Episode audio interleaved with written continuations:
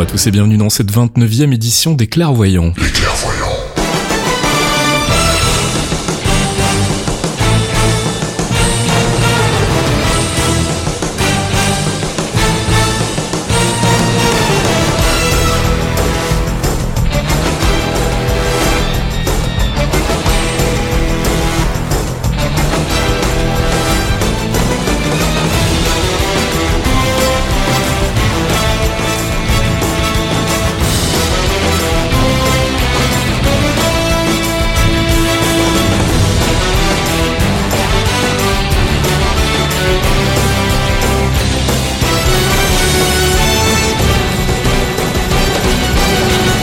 Les Clairvoyants, c'est votre rendez-vous mensuel sur Geekzone, rendez-vous consacré entièrement au Marvel Cinematic Universe, le MCU, donc tous les films euh, Marvel Studios, les séries télé, éventuellement même parfois un peu les comics aussi.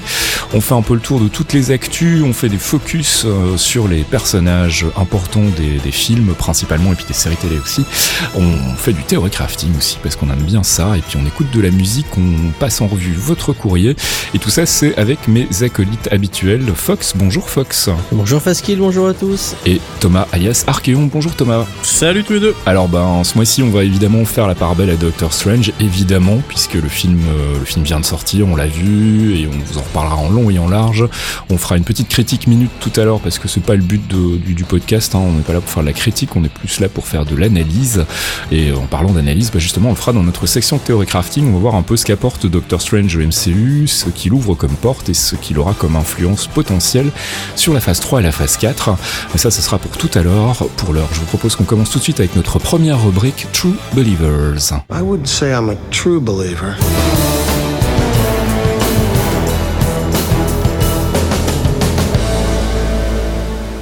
True Believers, notre rubrique euh, qui traite des news en rapport direct avec le MCU. Alors forcément, à tout seigneur, tout honneur, à tout sorcier, tout honneur même, dirais-je.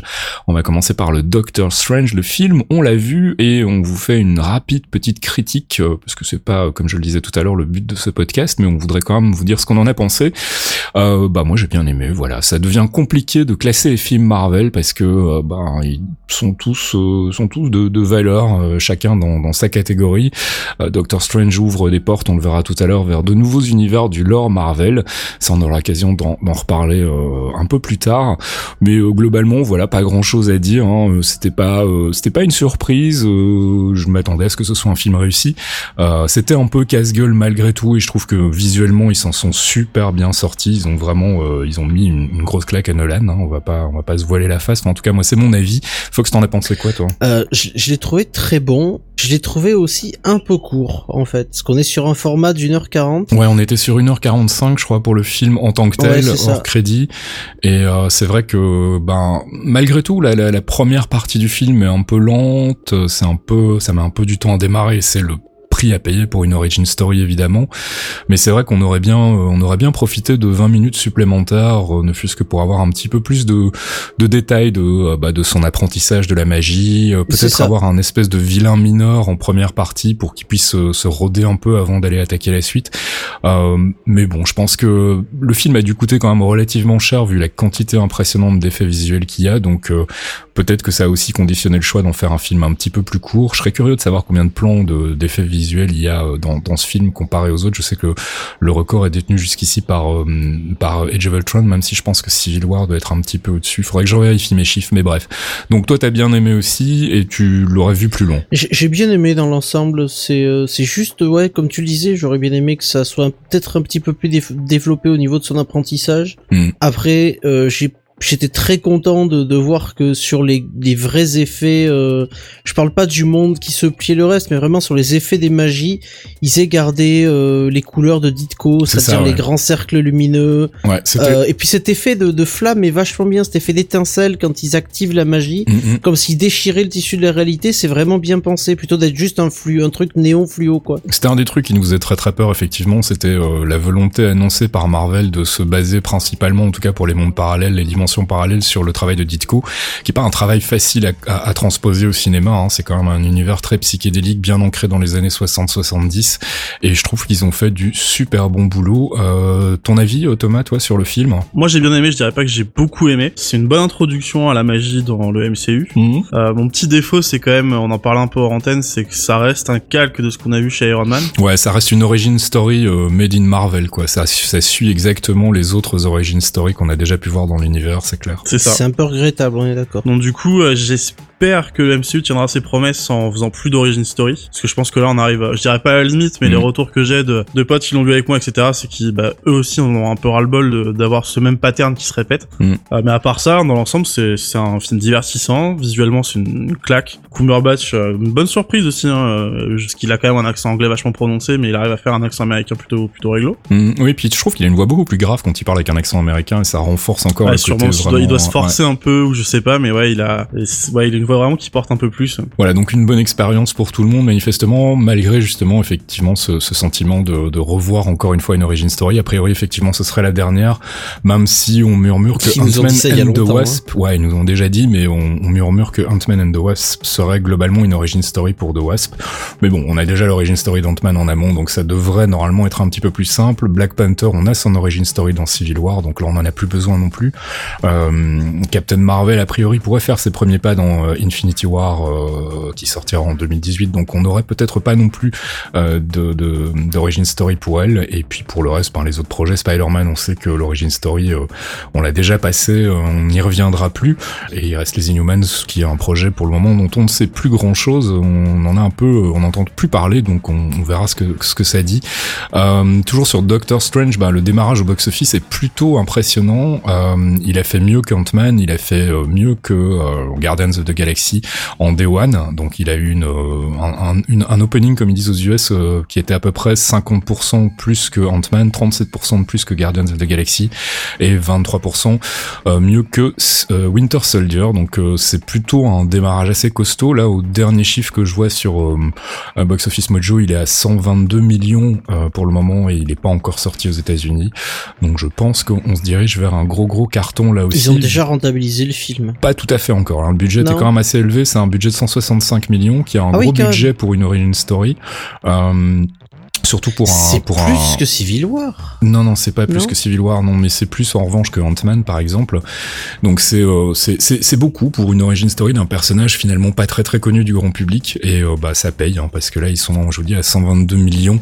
Ils ont presque rentabilisé le film uniquement sur le marché étranger et euh, il y a encore tout le marché US qui doit venir. Donc je pense que ça va bien se passer. On aura l'occasion d'y revenir. pour le reste sur Doctor Strange, je signalais aussi que la bande son est sortie. Elle était disponible sur Spotify quelques jours avant la sortie chez nous. Euh, et puis pour le reste, euh, ben, elle devrait être disponible à peu près partout comme d'habitude.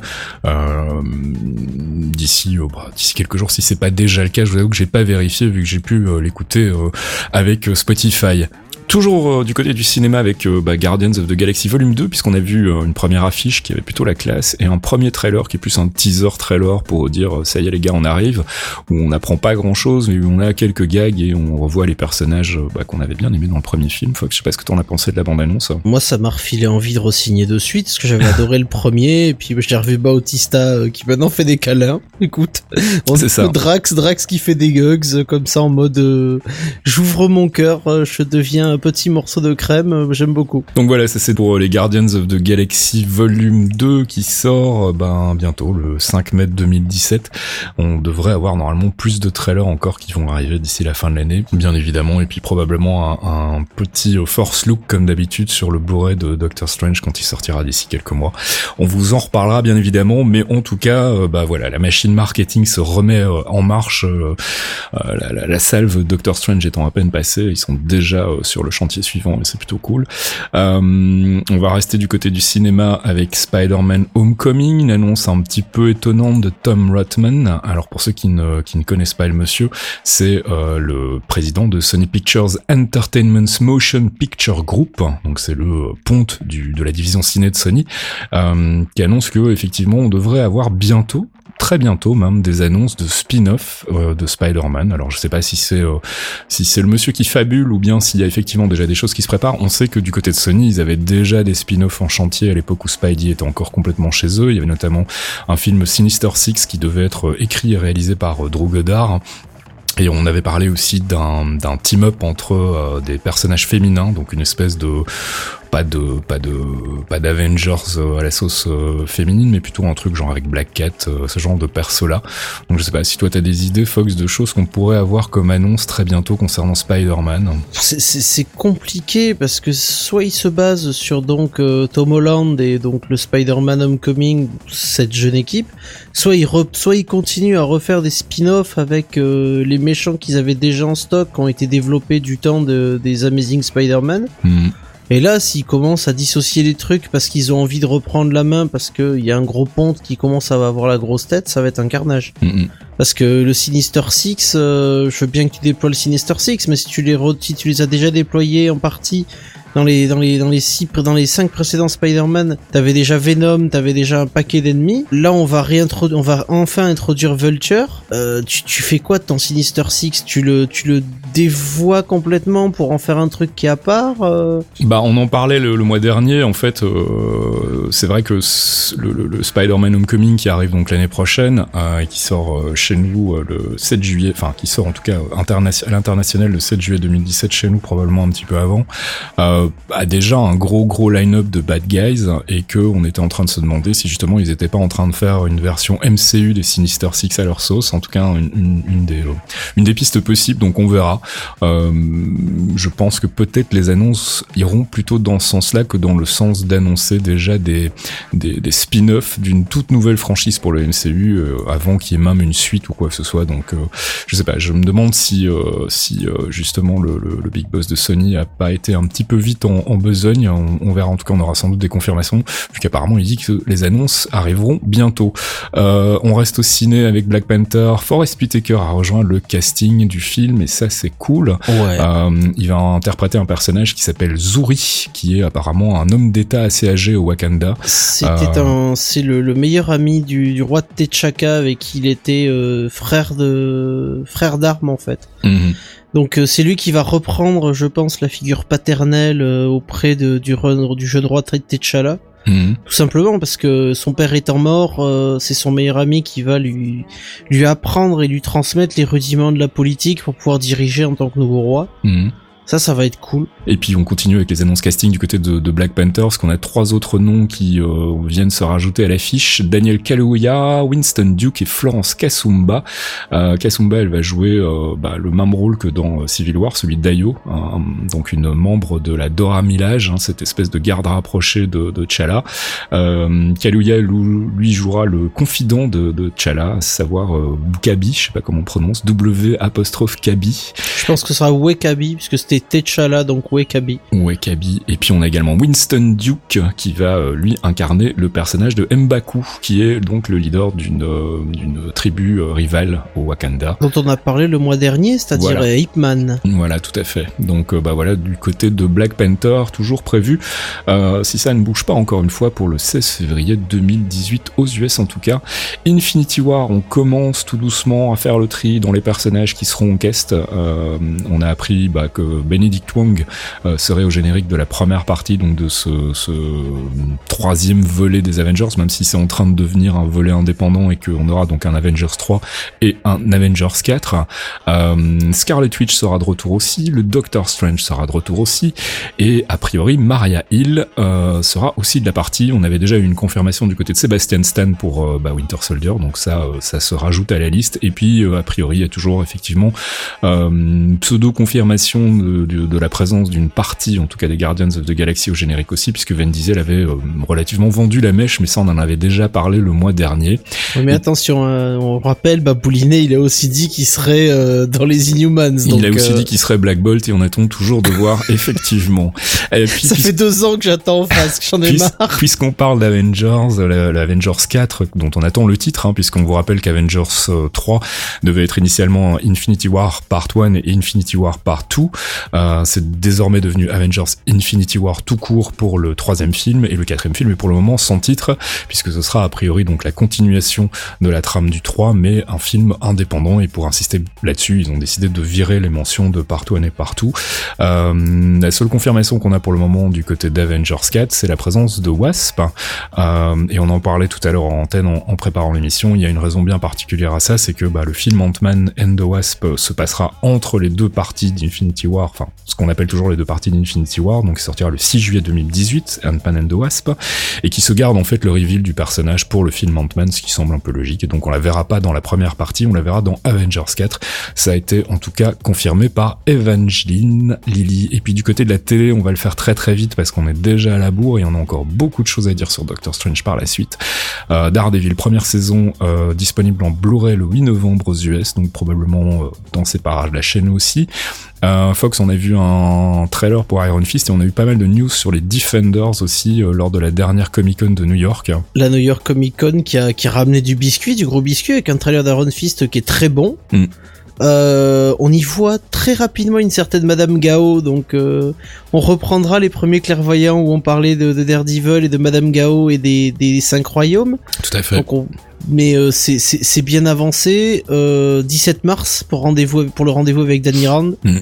Et là, va falloir, va falloir s'accrocher parce que je pense que ce sera, euh, ce sera un peu plus axé action et mysticisme, donc ça pourrait être intéressant. Petit bémol tout de même par rapport à ce trailer, hein, qui confirme encore une fois ce qu'on pense depuis des mois, à savoir que la division entre la, la, la, la partie télé et la partie ciné de Marvel euh, semble consommée. C'est que on a le trailer s'ouvre sur un plan de New York où il n'y a pas la Stark Tower. Euh, attention, dans, tu regardes quand il est à New York dans dans Doctor Strange, tu vois le plan de New York, tu vois pas non plus la Stark Tower.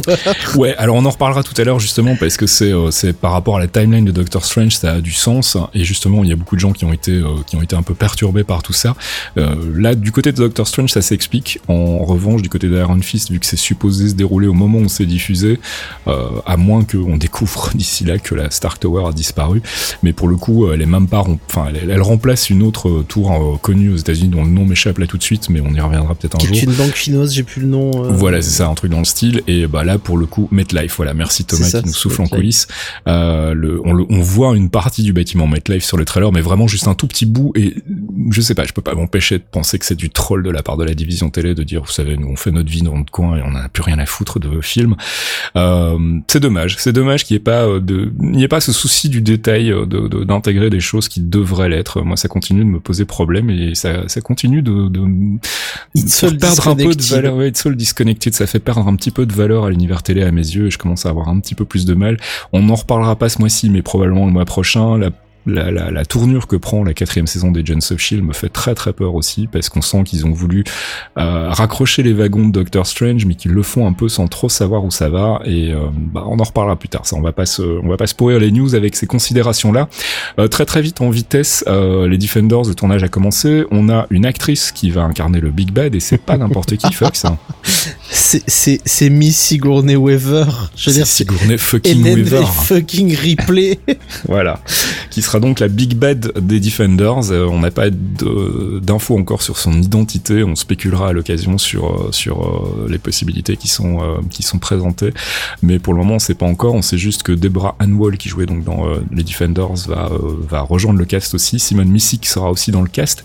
Il y a d'ailleurs une première photo du tournage qui est sortie où on voit justement Simon Missick, enfin le personnage qu'elle incarne, donc Misty Knight, braquer un flingue sur Jessica Jones. Donc bah, tout ça s'annonce bien perturbé et bien euh, et bien complexe en tout cas pour euh, une mini-série donc de 8 épisodes.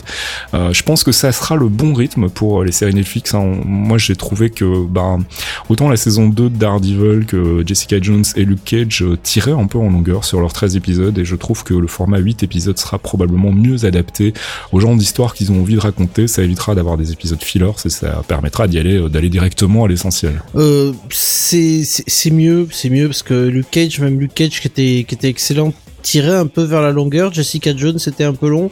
Je pense que 8 peut donner un rythme suffisamment euh, étouffant pour qu'on ait vraiment une action qui, soit filée. Hmm.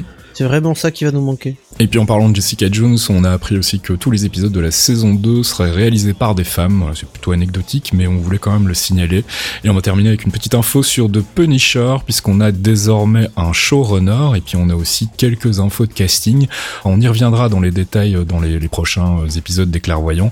Le showrunner sera donc Steve Lightfoot, qu'on a déjà pu croiser sur Hannibal. Il va écrire les deux premiers épisodes de la série, et c'est lui qui va donc servir de producteur exécutif sur le sur l'adaptation Netflix Marvel euh, télévision de The Punisher. On en reparlera, on en reparlera plus tard parce que pour le moment les infos sont encore assez euh, assez maigres. C'est ce qui clôture cette séquence de news finalement plus longue que prévu comme d'habitude. On va passer tout de suite à une première pause musicale.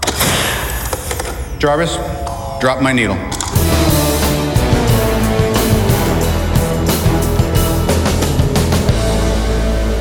Jarvis Drop My Needle, première pause musicale tirée donc euh, bah, du MCU avec un extrait de bande-son d'un des films. En l'occurrence, on va évidemment passer par la case Doctor Strange ce mois-ci et on va s'écouter un extrait de la bande-son du film signé Michael Giacchino qu'on connaît pour avoir euh, bah, signé les bandes-sons de séries comme Lost, euh, mais aussi les films Star Trek récents. Il a bossé beaucoup avec J.J. Abrams. Il a également signé la bande-son de euh, Là-haut, un Pixar que tout le monde doit avoir vu aujourd'hui et sur lequel tout le monde a dû chialer. il signe donc une bande-son pour Doctor Strange qui est plutôt bien barré avec des petits relents psychédéliques, notamment sur ce morceau de Master of the Mystic, qui est le morceau qu'on entend pendant le générique de fin, et on s'écoute ça tout de suite.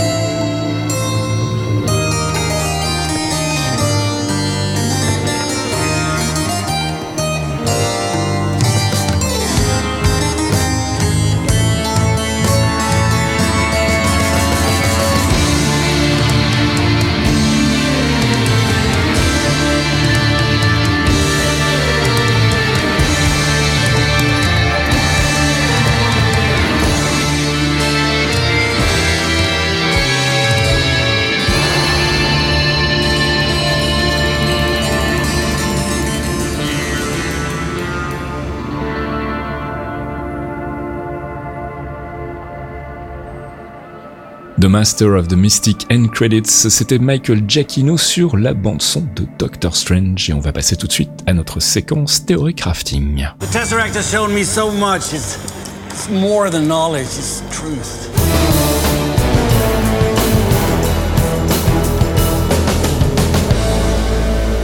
Avengers, c'est pas l'or, c'est notre section théorie crafting, récap et spéculation, entièrement consacrée bien évidemment au film Doctor Strange. Vous vous en doutez, le film est sorti dans les salles chez nous il y a une grosse semaine, il va sortir aux États-Unis dans quelques jours. Euh, non, il sort, euh, bah il sort aujourd'hui en fait, puisque normalement vous écoutez ce podcast le vendredi 4, donc il sort aujourd'hui aux États-Unis.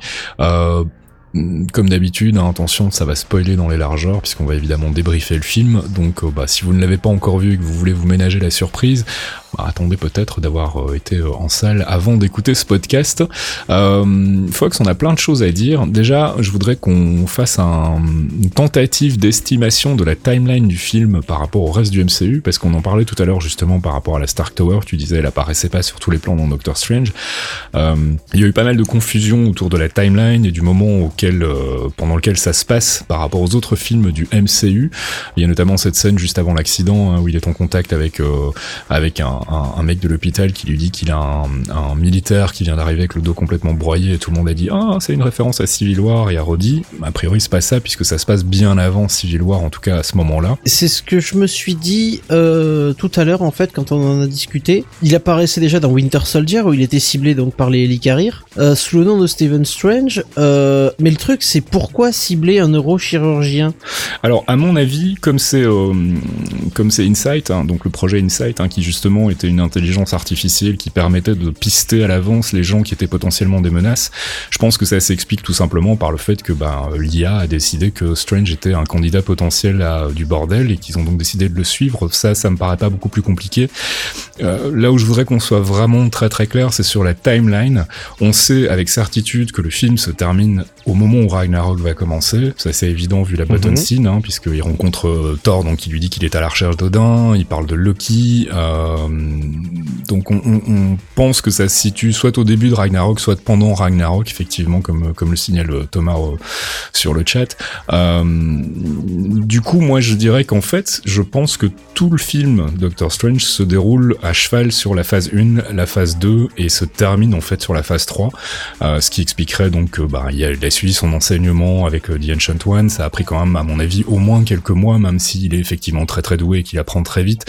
Euh, je pense qu'en fait au niveau de la timeline, on se situe vraiment à cheval sur tous les autres, toutes les autres phases du MCU et que c'est un film qui au final rejoint, euh, rejoint la boucle de la phase 3 en toute fin mais euh, mais présente donc euh, le, le, parcours de Strange en parallèle de ce qui s'est déjà passé sur les, les, phases 1 et les phases 2. Je sais pas ce que t'en penses, mais moi ça me semble être le l'explication la plus euh, la plus cohérente. J'essaye de, de, de, réfléchir à l'intérêt de, de cibler euh, Stephen Strange maintenant en fait. Et c'est vrai que quand tu regardes le, quand tu reprends le plan euh, du projet Insight avec tous les gens qui sont ciblés, il y a énormément de gens, quoi. Ouais. Vraiment énormément de gens qui sont ciblés. Des, des gens, un mec qui est, qui est sur le terrain de baseball avec ses gosses. Euh... Enfin, c'est, il n'y a pas forcément d'intérêt à cibler tout le monde, quoi. Je pense que c'était plus du name drop à l'époque pour dire, regardez, il arrive, on parle de lui et ça va faire plaisir aux fans sans il y avait un million, de plus d'un million de cibles aussi sur le projet Insight. Donc, voilà, euh... tout à fait. Donc il est tout à fait euh, envisageable qu'il n'était pas encore en, en contact avec euh,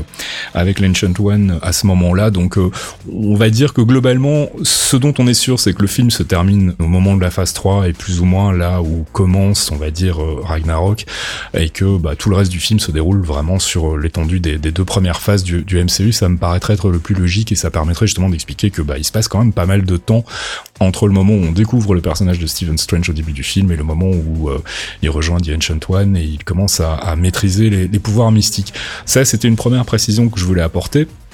Euh, bah, qu'est-ce qu'on peut tirer finalement de ce film euh, Quel impact il va avoir sur les phases 3 et 4 Le plus important pour moi, c'est bien évidemment la présence d'une nouvelle pierre de l'infini, une Infinity Stone, donc la Time Stone, qui est euh, dans l'œil d'Agamotto. Ça, on s'en doutait déjà et on en avait déjà parlé euh, dans les épisodes précédents. Donc ça veut dire qu'il en manque plus qu'une, il manque plus que la Soul Stone. Euh, cette Time Stone, elle risque quand même d'avoir un impact assez important sur, sur les phases 3 et 4, et puis surtout l'ouverture vers le multiverse, vers les dimensions parallèles, vers la magie, vers le mystique, qui était un élément qui était pas encore du tout intégré dans le MCU.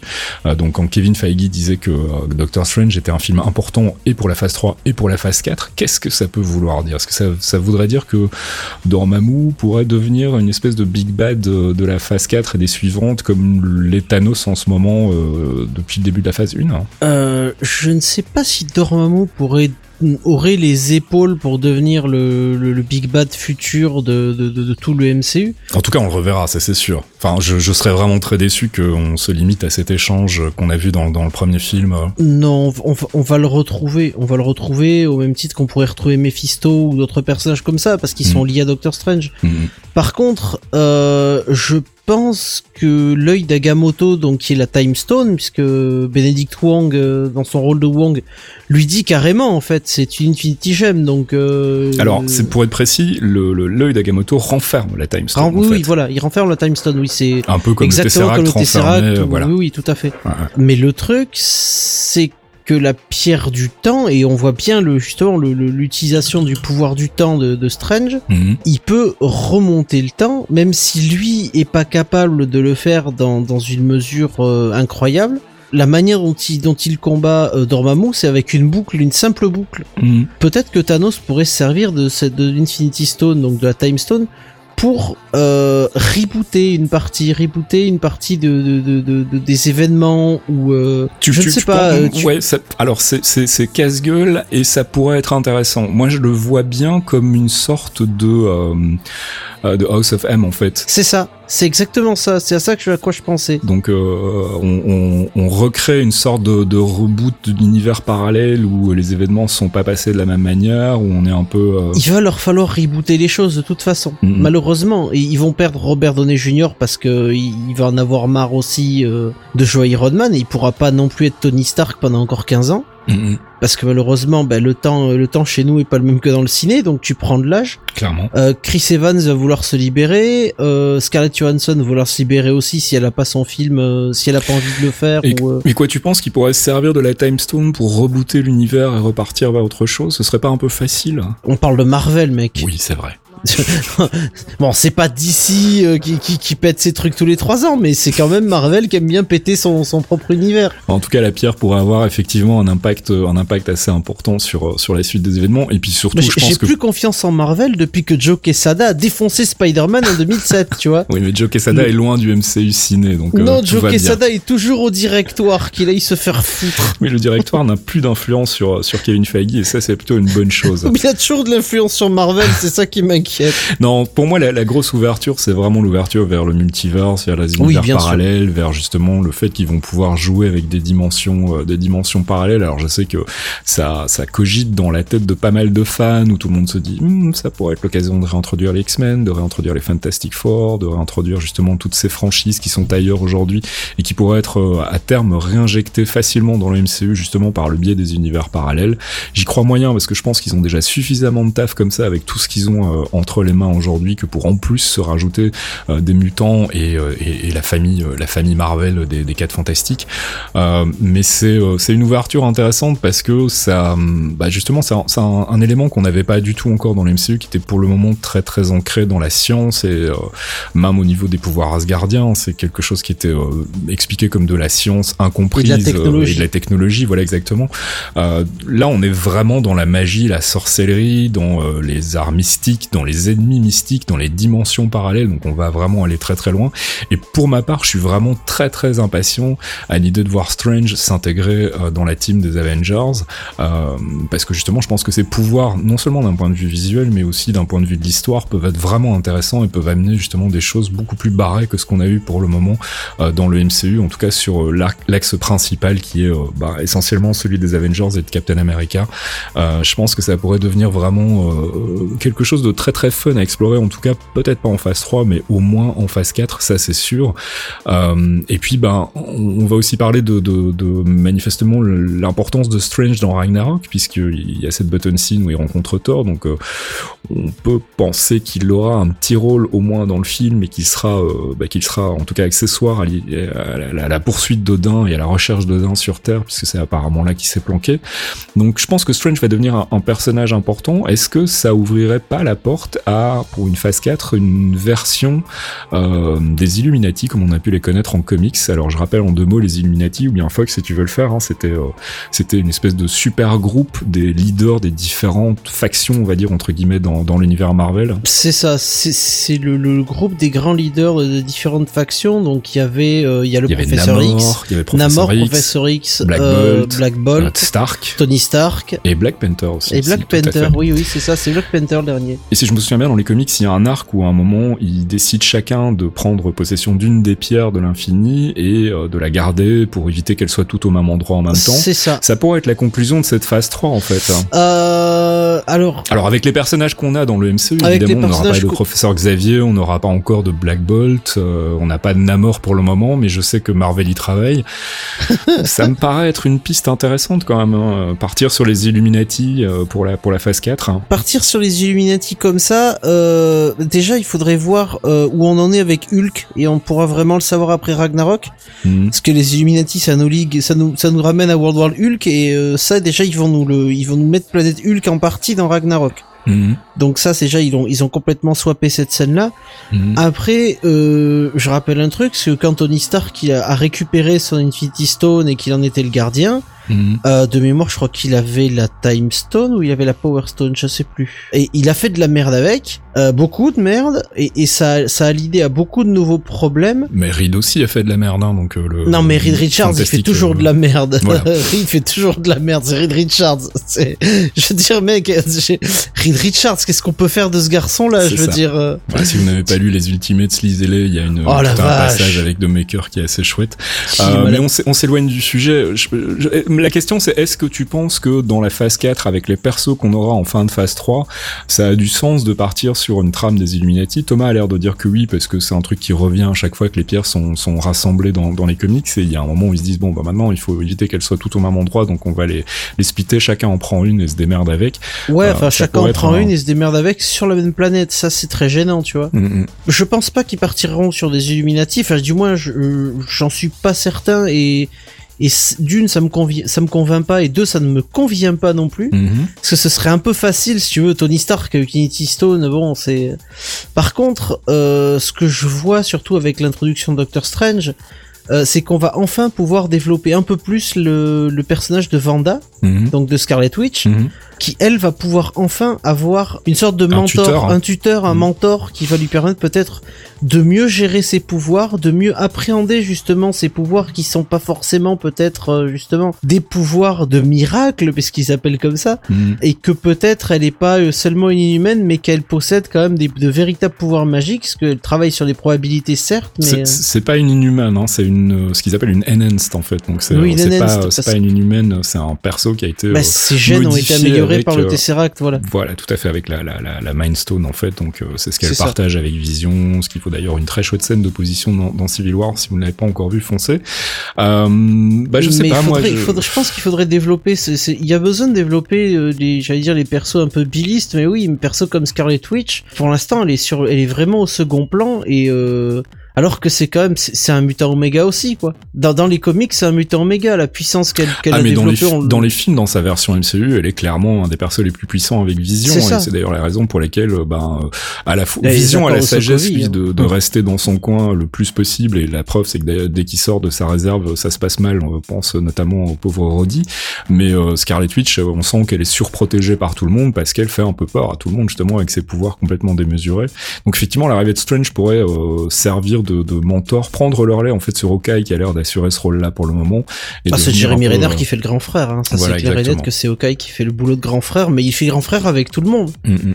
Il a fait déjà le grand frère avec euh, quand ils sont partis dans la maison aussi, tu vois. Quand Mhm. tu vois euh, Age of Ultron, euh, sans Hawkeye, euh, ils partaient tous dans leur coin, et ils faisaient de la merde. Bah, c'est clairement le perso qui a les pieds le plus sur terre dans, dans l'équipe et c'est euh, c'est un peu ce qui était euh, expliqué effectivement dans Age of Ultron. Et si tu regardes la construction des films, ce qu'on n'a pas justement dans Strange et où Strange pourrait apporter quelque chose aux Avengers, c'est que t'as Hawkeye qui joue un peu le papa et le grand frère. T'as euh, Black Widow qui joue euh, la meilleure pote et la maman un petit peu avec plein, notamment avec euh, avec le Captain dont elle est très très proche Mhm. justement où quand il va à l'enterrement de Peggy Carter dans cette scène où elle avait pas besoin, il lui dit pourquoi tu es venu? Parce que tu avais besoin que quelqu'un soit là. Mhm. La Black Widow qu'on connaît, euh, est assez différente, parce que bon, selon les de nombreuses itérations, elle est beaucoup plus froide, beaucoup plus distante. Mhm. Là, c'est vraiment quelqu'un qui a une part humaine et qui a un véritable attachement pour les autres Avengers. Mhm. Même si elle s'engueule tout le temps avec Tony, euh, elle a de l'affection pour Tony, parce qu'elle elle le considère comme quelqu'un de brillant, mais quelqu'un qui a besoin aussi d'être guidé par moments et d'être conseillé. Voilà, en tout cas, Doctor Strange ouvre clairement euh, bah, de nouvelles possibilités pour pour le MCU. On va pouvoir on va pouvoir non seulement de quitter la Terre, mais aussi euh, aller dans des dimensions parallèles. Et ça, bah, ça ouvre la porte à plein plein plein de choses euh, potentiellement intéressantes. rapide. Ouais. Un- dernier truc rapide euh, qui, qui, qui m'a sauté aux yeux d'un coup. Je repense à Anthony Stark, qui est pas la tumeur Anthony, c'était euh, ça, c'était encore autre chose. C'est dans, les Ultimates, ça, donc c'est complètement à part. C'était bien barré ça. Mais il avait fusionné avec un autre Tony Stark plus jeune, euh, à une avec une histoire différente, Mhm. et ça pourrait être le coup de rajouter un acteur plus jeune, Mhm. si si Donné devait partir, qui aurait euh, qui aurait échoué euh, sur Terre ou qui serait arrivé par l'intermédiaire de Doctor Strange, qui l'aurait peut-être sauvé d'une dimension euh, où la Terre était par exemple sur le point d'exploser ou pour une raison X ou Y de- du genre quoi. Faut arrêter la drogue, mon cher Fox là. Faut Non mais attends, on parle de Marvel, s'il te plaît. vrai. On parle de comics après tout. Tu, tu m'as dit que je me droguais quand je t'ai dit tu verras, il y aura des grands trucs de lumière partout dans Doctor Strange. Il y a deux ans, je fais non non mais attends, c'est- mais si ce sera ultra fluo, ultra flashy et c'était ultra fluo, ultra flashy, j'avais raison. Bref, euh, bah, on aura l'occasion d'en reparler bien évidemment. Euh, il va pas y avoir de film là avant le mois de le mois de mai, donc on a et puis ce sera les Guardians qui seront pour le coup visiblement assez déconnectés du reste du MCU. Euh, je pense qu'on on en saura plus sur l'avancée de cette phase 3 au moment où Thor Ragnarok va sortir le 3 novembre 2017. Que d'ici là, ça va être relativement, enfin ça va être deux films relativement isolés, hein, Guardians 2 et Spider-Man Homecoming. Euh, mais en tout cas, l'arrivée de Doctor Strange dans l'univers euh, l'univers Marvel euh, au ciné euh, promet euh, promet des choses plutôt intéressantes. Et si vous avez des théories, vous aussi, si vous avez euh, des idées sur euh, où tout ça pourrait bien mener, ben on est à l'écoute à la fois euh, bah, sur Twitter, sur Facebook ou sur le thread dédié au MCU qu'on retrouve sur geekzone.fr. N'hésitez pas à venir y faire un tour et euh, ben, à ramener votre science. Jarvis, drop my needle.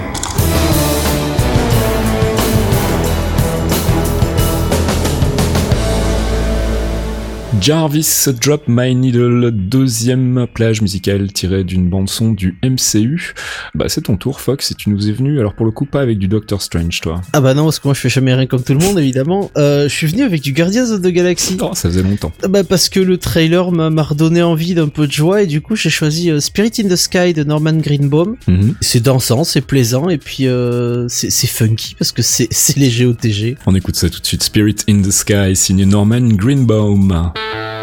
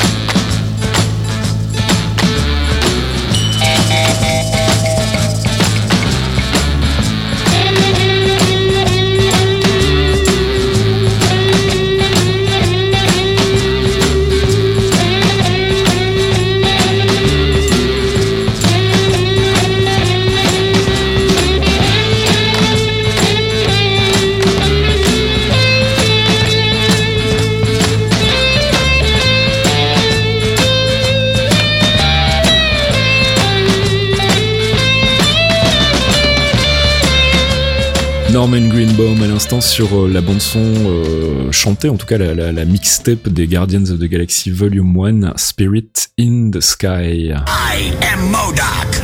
I am science. I am genius.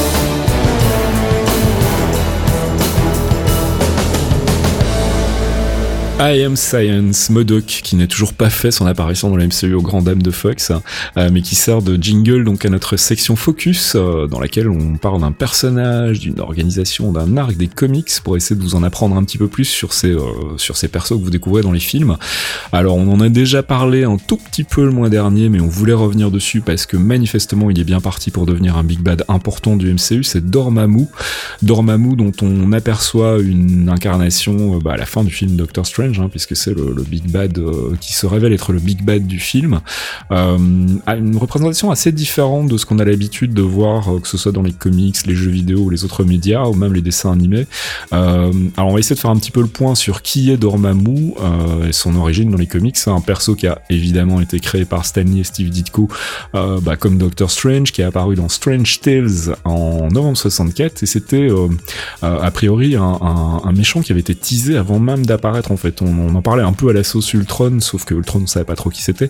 Bref, euh, qui est Dormammu euh, Fox et euh, pourquoi est-ce que ça va être un problème? Alors Dormammu, pourquoi est-il un problème? Dormammu, c'est un être mystique et extradimensionnel qui est vieux de plusieurs milliers, voire millions d'années. Donc on sait pas exactement quel âge il a. Mhm. Il est, on va dire, relativement immortel. Il vient de la dimension Foltine, qui est une dimension particulière. Son peuple se nourrit des énergies qu'ils volent euh, dans les autres dimensions, et ils utilisent eux-mêmes le feu de, de Foltine, qui est le, une source, euh, une source qui permet de mettre fin à un monde. Par exemple, euh, le Living Tribunal l'utilise. Mhm. Quand une certaine combinaison d'énergie euh, intervient au, au sein d'un habitant de Foltine, celui-ci devient une espèce de géniteur et il donne naissance à un Sion. Et Dormammu a une sœur jumelle, Oumar, ils se sont les deux Sions d'un certain Sinifer. Putain, c'est compliqué tout ça. hein.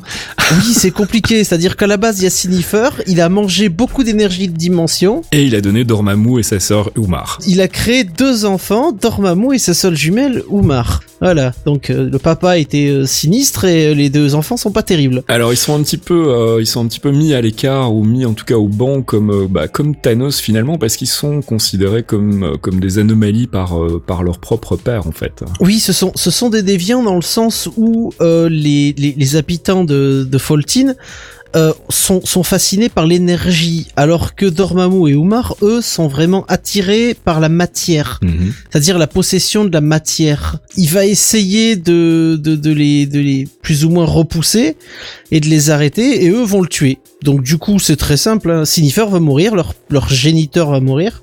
Ils vont être attrapés évidemment par les, les autres euh, les autres habitants de, de Foltine et ils vont être bannis et condamnés à errer dans de dans nombreuses dimensions comme ça se balader euh, sans pouvoir euh, utiliser leur pouvoir sous une forme humanoïde. Mhm. Donc du coup, on va les on va les déposséder de de, de leur pouvoir de base. Et c'est là qu'ils vont aller se poser dans la Dark Dimension en fait. Voilà, c'est ça. Et comme ils ont cette forme humanoïde, eux qui aimaient la matière, on les a condamnés à avoir une forme humanoïde. Ils vont arriver dans la Dark Dimension. Mhm. Et la Dark Dimension, c'est une espèce de, de, de garde-triage des dimensions. Mhm. Elle a des accès sur la Terre, elle a des accès sur énormément d'autres dimensions.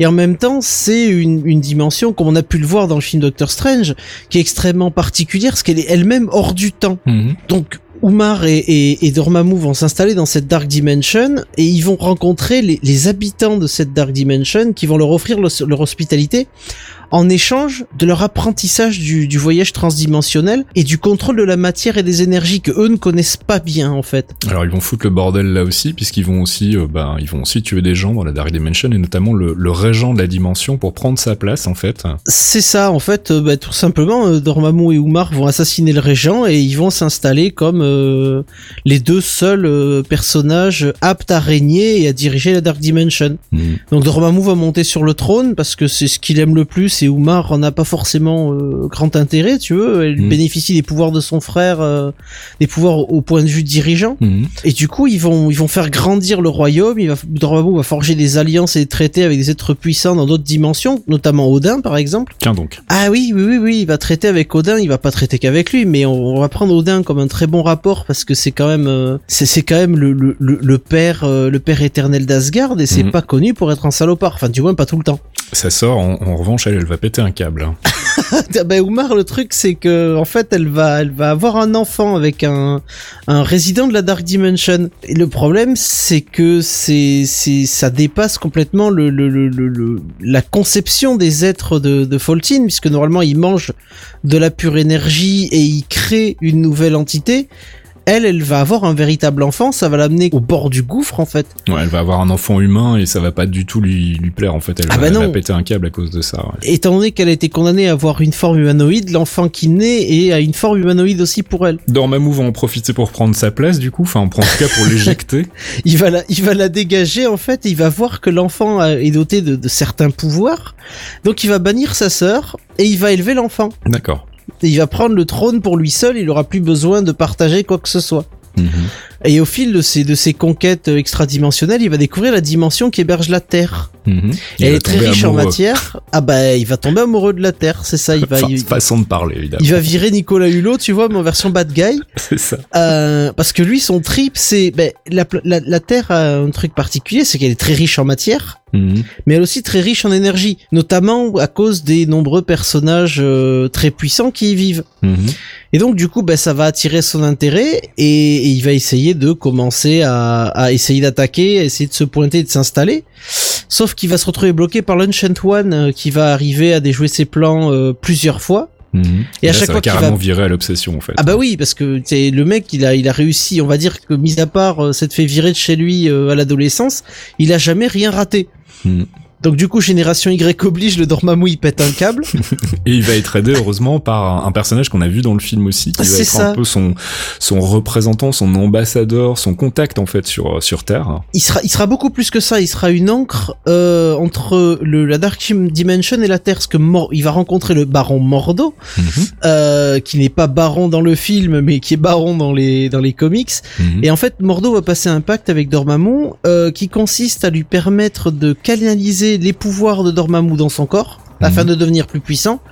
Et en même temps, il sert d'encre à Dormammu pour pouvoir euh, avoir une certaine vision sur la Terre et pouvoir agir sur Terre. D'accord, donc ça va être ouais, c'est ça, ça va être le le- l'espèce de réceptacle qui va servir de, de, de, de- de canalisateur en fait du pouvoir de. Dormammu depuis la, la Dark Dimension sur Terre. C'est ça, c'est c'est c'est le- le concept le plus clair à l'époque qui avait été expliqué, c'est qu'il servait en même temps d'encre en fait. Mhm. Parce que sans l'accord d'un membre, euh, comment dire, sans l'accord d'un membre de la dimension, Mhm.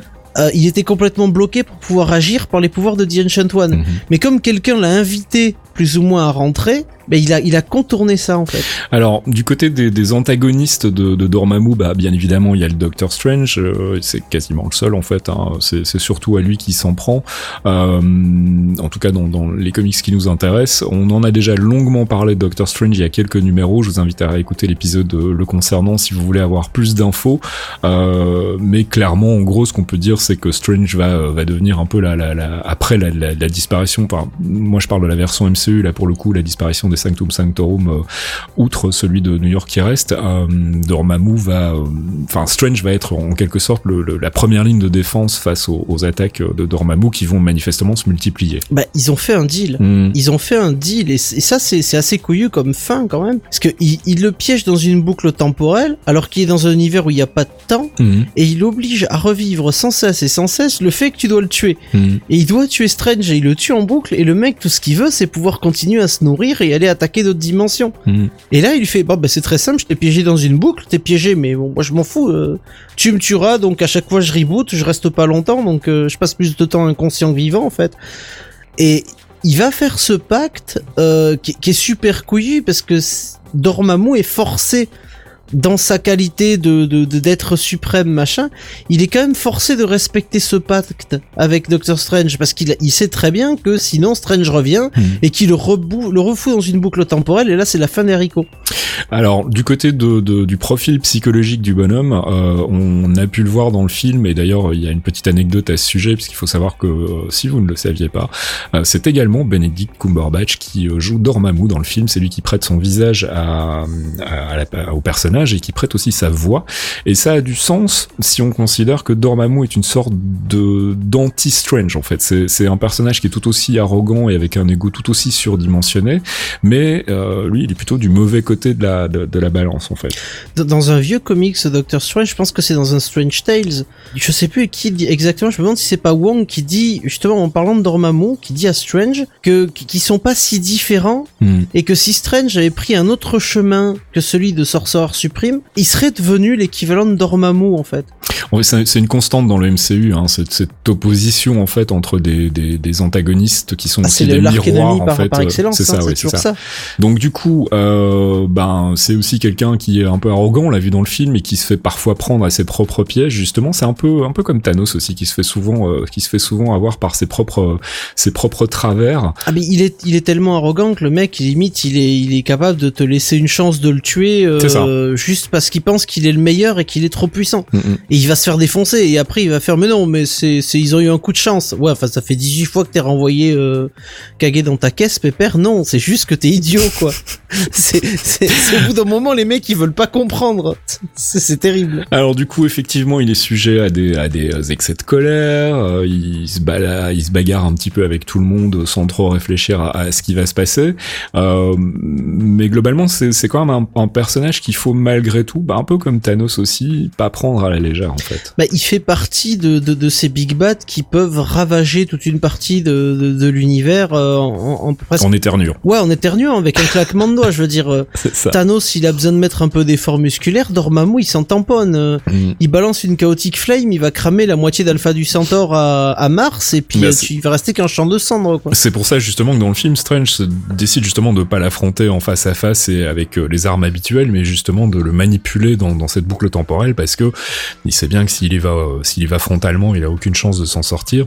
Du Et moins, dans le film, le- au point où il est, il peut pas, ça c'est clair et Et net. c'est là que le film est vraiment très très malin par rapport à la gestion de ce Big Bad euh, et ce qui me laisse penser qu'effectivement on le reverra forcément à un moment ou l'autre dans, dans le MCU. Ça me paraît. euh, C'est un personnage qui est relativement populaire aussi dans le le microcosme des geeks euh, comics puisque c'est un personnage qui est assez connu pour euh, bah, pour avoir euh, fait partie du line-up d'un d'un jeu de baston qu'on aime bien tous, hein, euh, Marvel Ultimate, vs Mar- Capcom. Voilà, dans Ultimate, il est arrivé, il est, enfin, Dormammu, on va faire un coucou à Pipo, hein. Voilà, euh, coucou Pipo Mantis qui est un gros gros fan du personnage et qui était ravi de le découvrir enfin sur grand écran. Donc euh, bah voilà, un nouvel être puissant qui débarque dans le MCU, une nouvelle entité dans, dans une dimension nouvelle aussi, possiblement un, Big Bad qui pourrait revenir euh, de manière plus régulière et qui pourrait être en trame de fond de, de si pas de la phase 3, en tout cas de la phase 4. Euh, on verra tout à l'heure, juste après une autre pause musicale avec Thomas, euh, quel comics vous pouvez aller lire si vous voulez en, en savoir un peu plus sur, sur Dormammu. On espère qu'on le reverra peut-être dans Ragnarok, qui sait déjà, hein, ça pourrait être ça pourrait être possible, même si j'en doute. Mais en tout cas, on, est certain qu'il refera un retour, euh, au moins dans Doctor Strange 2, qui même s'il n'a pas encore été annoncé, vu le succès actuel du film, devrait euh, être à l'affiche et probablement un des trois films non annoncés pour euh, pour l'année 2020. Euh, voilà, je pense qu'on a fait le tour sur le personnage, à moins que tu veuilles rajouter encore quelque chose, Fox. Non, non, non, non. Aussi, on peut rajouter peut-être que, que sa forme dans le film est très différente de la forme qu'il a euh, dans les comics et euh, y compris dans, dans, dans Marvel, dans MVC, puisque dans, dans MVC, il a sa forme classique, donc cette espèce de grand flamme, corps en euh. armure avec sa tête de flamme. Mhm. Euh, dans sa version sans armure, c'est un corps entièrement composé de flammes. C'est euh, la flamme chaotique en fait Mhm. qui brûle, euh, qui brûle éternellement. Là, on a eu un personnage qui semble avoir une forme. euh, En fait, on a l'impression qu'il est le Dark World en fait, qu'il a absorbé l'énergie du Dark World et qu'il est composé essentiellement de matière noire. C'est une sorte de grosse tête désincarnée en fait euh, pour le moment. voilà, et euh, avec des flammes noires. c'est ça. Très légères, mais des flammes noires, comme si son feu était éteint. Hmm. Ce qui voudrait dire qu'il n'a pas encore récupéré l'entièreté de ses pouvoirs. En plus un gros teasing donc euh, sur le personnage qu'une qu'une réelle introduction et je pense qu'on aura l'occasion de le revoir euh, bon, dans les prochains films ou en tout cas au moins dans Doctor Strange 2 euh, voilà qui clôture ce petit focus sur euh, le Big Bad. On espère que ça vous en aura appris un peu plus et on va retrouver Thomas tout à l'heure après la pause euh, musicale pour justement nous parler de, de comics qu'il faut lire si vous voulez en apprendre plus sur le chaotique Dormammu. Jarvis, drop my needle.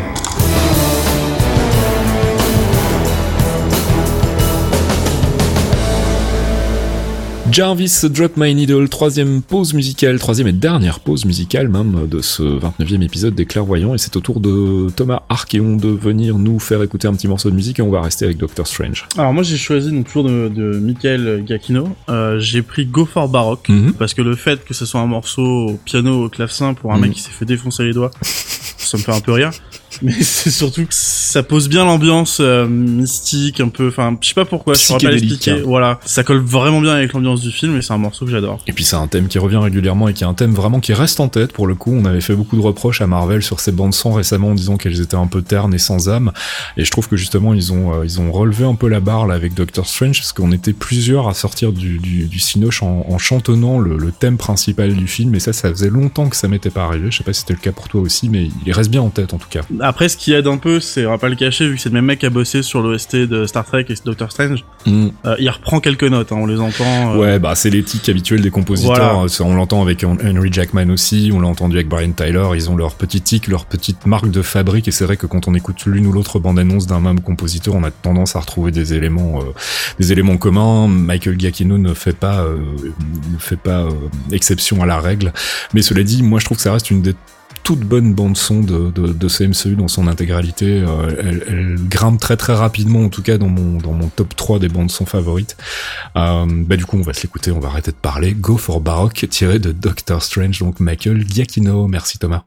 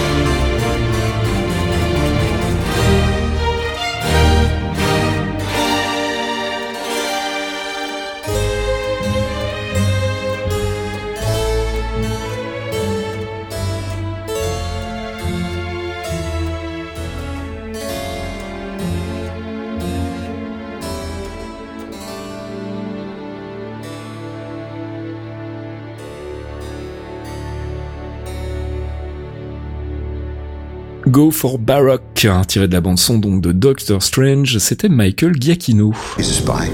He's the spy. His secrets have secrets.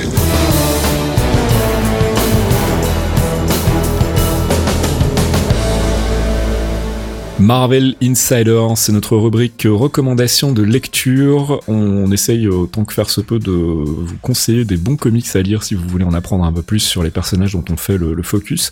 On a parlé de ce mois-ci, donc euh, bah on rejoint un petit peu les comics dont on avait déjà parlé le mois dernier pour tout ce qui tournait autour de Doctor Strange, et puis il y a quelques mois pour le personnage de Doctor Strange en particulier. Donc forcément, il risque d'y avoir un petit peu de redite, mais tu nous as quand même dégoté deux nouveaux arcs euh, dont on n'avait pas encore parlé. On commence par un arc qui s'appelle Defenders version, enfin c'est version 3, non c'est euh, c'est quoi, Alors si c'est- c'est version 3 dans le sens c'est la troisième série Defenders. D'accord. Et ça date de 2005, ça donc. Et euh, on retrouve Dormammu dans une, euh, dans une. euh, ouais bah oui, les Defenders dans les comics, c'est vrai que c'est, euh, Strange qui les, qui les mène, donc c'est logique.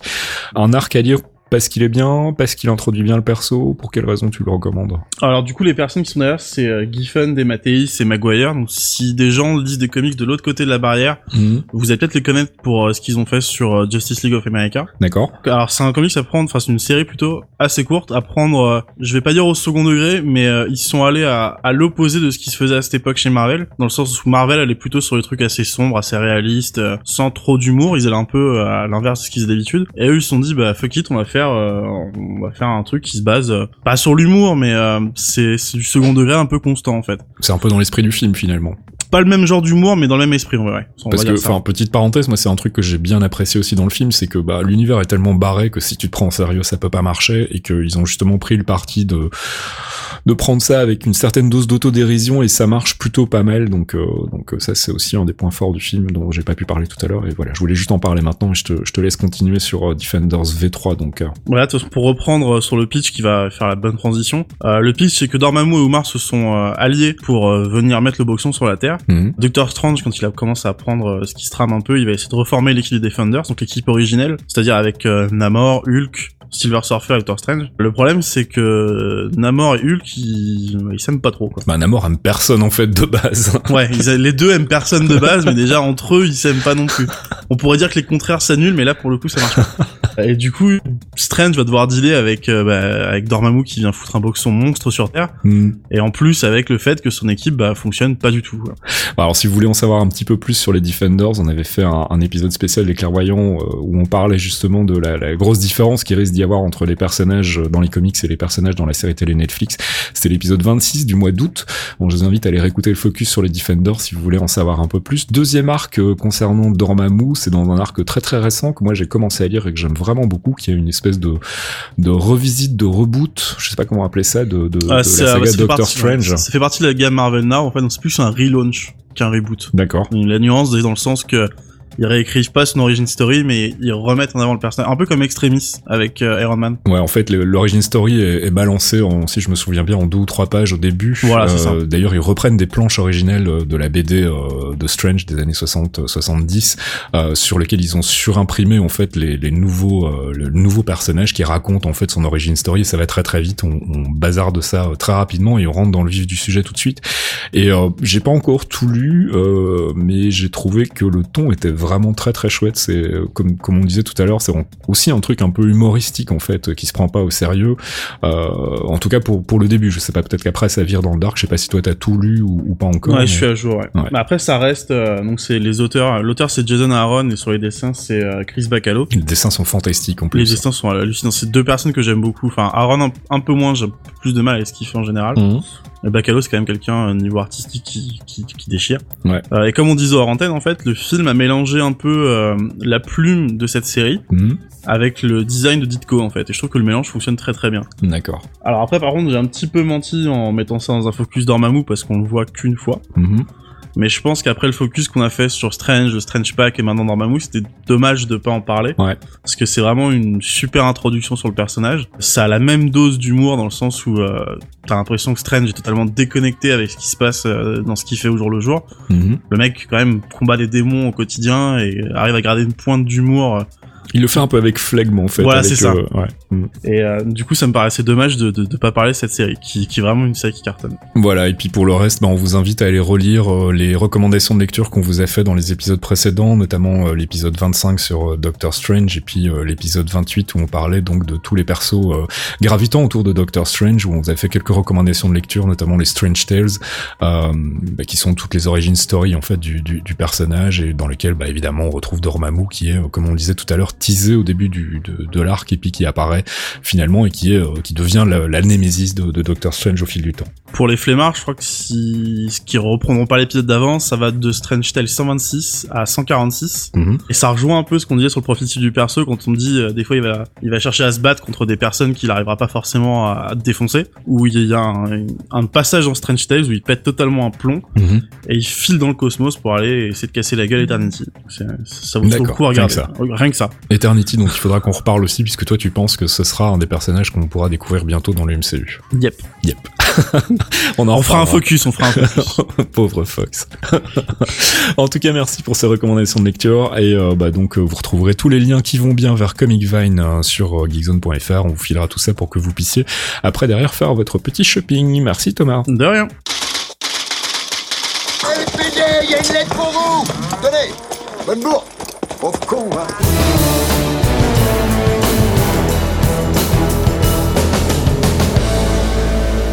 Et c'est déjà l'heure de notre dernière rubrique, la rubrique courrier, dans laquelle on tente, euh, bah, tant bien que mal parfois, de répondre à vos questions de, de, de- depuis Twitter, depuis Facebook euh, ou par mail ou via le thread MCU sur geekzone.fr. On a trois questions euh, assez précises ce mois-ci. La première nous vient de Jeff Regal sur Facebook qui nous dit que faut-il lire pour éventuellement se spoiler un peu le prochain Avengers et avoir une idée de la lutte qui opposera nos héros à Thanos?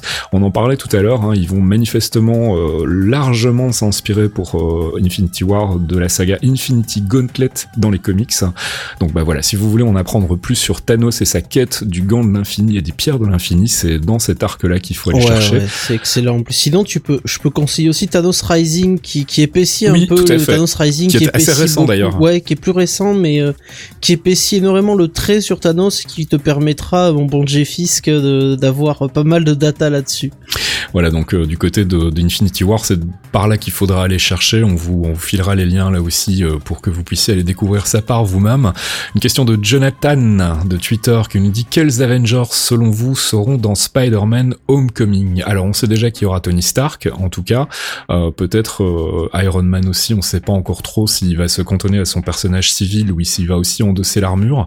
Euh, on a surpris euh, Scarlett Johansson sur le tournage, donc il n'est pas impossible qu'on y voit également Black Widow.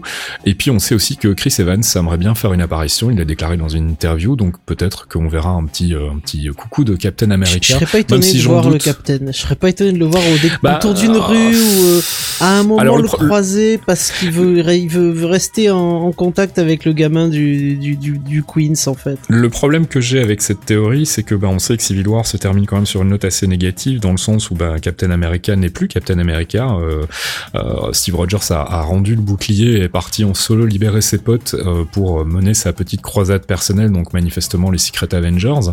Euh, donc je doute qu'on le voit repopper dans Spider-Man. Enfin, je sais pas, c'est possible, qui sait. On, on Du moins le voir au coin d'une rue en observateur, Ouais, peut-être. tu vois, Alors je pour veiller sur le kid. Peut-être, qui sait. Et puis euh, sinon d'autres idées de, de- d'Avengers qu'on pourrait voir dans, dans Spider-Man? ça Euh, commence à faire bah, beaucoup de monde quand même là. hein. Bah, disons qu'il en reste plus en fait, parce que les autres ils sont tous barrés, même, même Ant-Man est un fugitif. Bon, d'accord, ça a toujours été un fugitif, mais quand même, tu vois, il reste plus personne. J'aurais, j'aurais adoré voir, euh, voir une partie de l'équipe, mais là ils sont tous, ils sont tous barrés. Même Hawkeye il s'est barré. Donc, euh, Thomas suggère Vision qui fait ses courses dans le Queens. Pourquoi pas? Finalement Pourquoi pas C'est vrai qu'avec la dernière série Vision dans les comics, tout est possible. mon dieu. Alors, tant que j'y suis, je voudrais en profiter pour euh, vous indiquer donc qu'il existe un très très bon wiki euh, sur l'univers Marvel. C'est sur wikia.com. Là aussi, on vous filera les liens. C'est marvel-movies.wikia.com Mhm. euh, qui recense euh, dans une section à part toutes les rumeurs confirmées, infirmées, débunkées euh, de tous les films euh, Marvel en cours de, de réalisation, en cours de production. Donc il y a une page dédiée à Spider-Man Homecoming sur lesquelles on peut voir toutes toutes les rumeurs qui ont euh, vu le jour et on a des, des annotations à côté pour nous dire si ces rumeurs ont été confirmées ou pas. Euh, voilà, donc si vous voulez essayer de voir un peu qui pourrait faire euh, une apparition dans, dans Homecoming, c'est là qu'il faut aller voir. Et puis aussi suivez le site MCU Exchange, on ne le dira jamais assez, c'est le meilleur site d'information sur le MCU de manière générale. C'est un site américain qui est tenu par des par des amateurs qui font ça pour le fun et ils font ça super bien. Ils relaient les news euh, de manière très très régulière et puis ils, Ils font sont aussi des papiers, euh, ils font des papiers, des dossiers de fond en fait sur euh, sur euh, bah, non seulement sur les personnages mais aussi sur la manière euh, dont euh, Marvel traite euh, traite ses films et traite ses personnages dans les films, font des analyses plus plus poussées sur la cinématographie, ce genre de choses là. C'est vraiment un hub incontournable pour qui s'intéresse au MCU et là aussi on vous refilera les liens. Et on va passer à la dernière question de cette rubrique courrier Zorglub, voilà un pseudo originel, tiens, sur Twitter, qui nous dit Vous y croyez à Adam Warlock dans Guardians of the Galaxy 2 C'est pas un peu trop compliqué à intégrer sans origin story, ce genre de perso Alors on en a déjà parlé, c'est bizarre d'ailleurs qu'on nous pose encore la question, mais on était arrivé à la conclusion qu'en fait finalement s'il y a Ayesha dans Guardians of the Galaxy 2, on n'aura pas vraiment besoin de Warlock puisque c'est un peu l'autre côté de la même pièce en fait. C'est c'est l'autre côté de la pièce, mais euh, je serais peut-être pas étonné qu'on le voit beaucoup plus tard, peut-être en phase 4, et pas sous les traits d'Adam Warlock, mais carrément sous les traits de Magus, directement le Magus. D'accord. Euh, je, je me dis, il va falloir avoir des... On va avoir besoin, là, les, Infinity Stones, ça va être fini dans, dans très peu de temps, hein, dans Mhm. deux ans c'est fini. Mhm. On va avoir besoin d'amorcer une phase 4 et il nous faut des ennemis puissants, Mhm. des ennemis qui foutent vraiment le bordel. Et le Magus, donc euh, de Magus, c'est Adam Warlock euh, qui, qui pète un câble et qui se sépare en, En deux. en deux entités en fait. Et le Magus, c'est une entité qui existait avant Adam Warlock. Donc ce serait, ce serait intéressant de voir si euh, s'il réapparaîtrait pas par là et si justement Ayesha euh, finirait pas par fusionner avec le Magus pour redevenir beaucoup plus tard en phase 4 peut-être Adam Warlock. Je serais très content, mais euh, là le focus me fait déjà peur. là ça fait deux ans qu'il me fait peur, je veux toujours pas le faire. On en saura plus à la sortie donc de Guardians 2 le 5 mai 2017. On verra comment est traité Ayesha, si euh, c'est une euh, première pierre vers euh, l'introduction de Warlock dans l'univers, ou si au contraire c'est elle qui va prendre sa place dans le MCU, ce qui éviterait d'avoir justement à, faire l'introduction d'un personnage qu'on sait très très complexe, euh, qui est le personnage de Warlock. Donc voilà, j'espère Zorglub que ça répond à ta question. N'hésitez pas, hein, si vous avez des questions vous aussi, vous pouvez nous les poser sur Facebook, Twitter, par mail ou dans le thread MCU de geekzone.fr. On sélectionne euh, bah, euh, les questions les plus pertinentes et on essaie d'y répondre chaque mois à la fin de l'émission.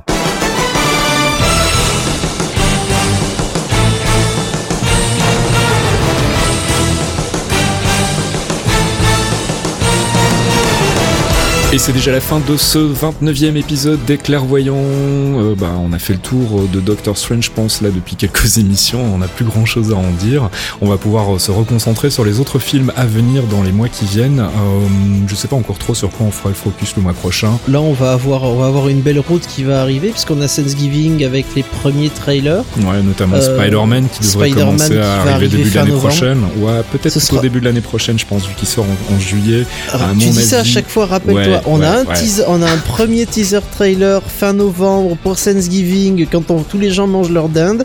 Et vrai. après, on a le plat de résistance au Super Bowl. C'est ça. Bref, on aura des choses à dire, on aura des persos sur lesquels on pourra faire des focus. On a Ego qui va apparaître dans Guardians of the Galaxy 2. On a Ayesha, c'est plein de persos sur lesquels on va, on va pouvoir faire des On a focus. Mantis. On a Mantis, on a Vulture qui va arriver dans Spider-Man, plus On a Iron Fist qu'on on va a pouvoir Iron enfin Fist développer. Voilà, bah il y a plein de choses encore à faire, donc euh, n'hésitez pas non plus à nous demander hein, si vous avez des requêtes particulières concernant les focus, même s'il s'agit pas de personnages, peut s'agir d'arcs des comics comme on l'avait fait pour Civil War, ou bien d'organisation comme on l'a fait pour Hydra. On ne manquera pas de, de faire un peu le tri dans toutes les choses qui sont intéressantes de creuser. Puis on vous rappelle qu'on a évidemment un thread euh, dédié au MCU sur geekzone.fr. Il y a des dossiers aussi sur les films et sur les séries télé que je Il y vous en a invite à lire. 18 maintenant. Il y en a 18, ouais, déjà. Le Et bientôt 18e un a livre. posté. Et bientôt un livre Il va falloir que j'écrive un jour ou l'autre quand même. Moi, je finis le mien, toi, tu commences le tir. Chacun J'en profite, j'en profite pour glisser un petit mot aux amis de Third Editions. Je sais qu'ils nous écoutent et euh, je travaille pour le moment, je travaille et j'arrive avec des pages bientôt. Non Voilà. mais t'inquiète, t'inquiète, euh, Mehdi qui nous écoute et je sais que tu nous écoutes, Med, ma poule. je le fais, je le mets en PLS depuis des semaines, t'inquiète pas, il est. je t'ai préparé le terrain, tu vas pouvoir y aller. Et je pense que niveau stress, il est, il est over the top là, c'est bon. Ça va bien se passer. Euh, et puis ben, on vous rappelle aussi que GZ fonctionne grâce à vous, donc si vous voulez mettre la main à la poche et venir nous soutenir, il y a un Patreon, euh, il y a aussi un Paypal sur lequel vous pouvez filer de la thune. Si vous aimez ce qu'on fait et si vous voulez qu'on bah, qu'on puisse y passer plus de temps, nous ça nous arrangerait aussi, on va pas se mentir. Euh, on se retrouve le mois prochain pour un nouvel euh, épisode, le 30e déjà. Euh, bah, D'ici là, je vous fais des bisous. Salut Fox Salut Fasque et salut Thomas. Salut, des bisous. Ciao, à la semaine, euh, la semaine prochaine, non, au mois prochain. Ciao. Et pendant que la chaudière de Fox siffle allègrement dans le C'est fond. pas la chaudière, c'est la putain de tuyauterie. Ta gueule, Tofolo Merde Je la- C'est le nom de mon plombier, je fais de la publicité, ce con n'est jamais revenu. Ma tuyauterie siffle à chaque fois que tire- quelqu'un tire les chiottes, j'en ai tellement ras le cul. J'espère que ça s'entendra pas trop. Ah, mais j'ai complètement oublié, Fox. Tu voulais pas euh, passer un petit message personnel euh, avant de finir l'émission? Eh oui, oui, oui, bien sûr, un petit message personnel, parce que c'est, c'est l'anniversaire ce soir, alors qu'on enregistre. Euh, c'est l'anniversaire d'une personne spéciale, euh, nos plus fervents auditeurs. Monsieur. Madinity, bon anniversaire, mec. Voilà, bon anniversaire à lui, donc un de nos plus fidèles auditeurs, qui est très actif sur le trade euh, Marvel, euh, enfin le trade MCU de, de Geekzone, euh, qui bah, parfois se laisse aller à des théories un peu foireuses comme nous, et du coup on l'aime bien. donc voilà, on voulait lui souhaiter un bon anniversaire, et puis bah voilà, on- cette fois-ci on vous laisse, on vous retrouve le mois prochain. Au mois prochain.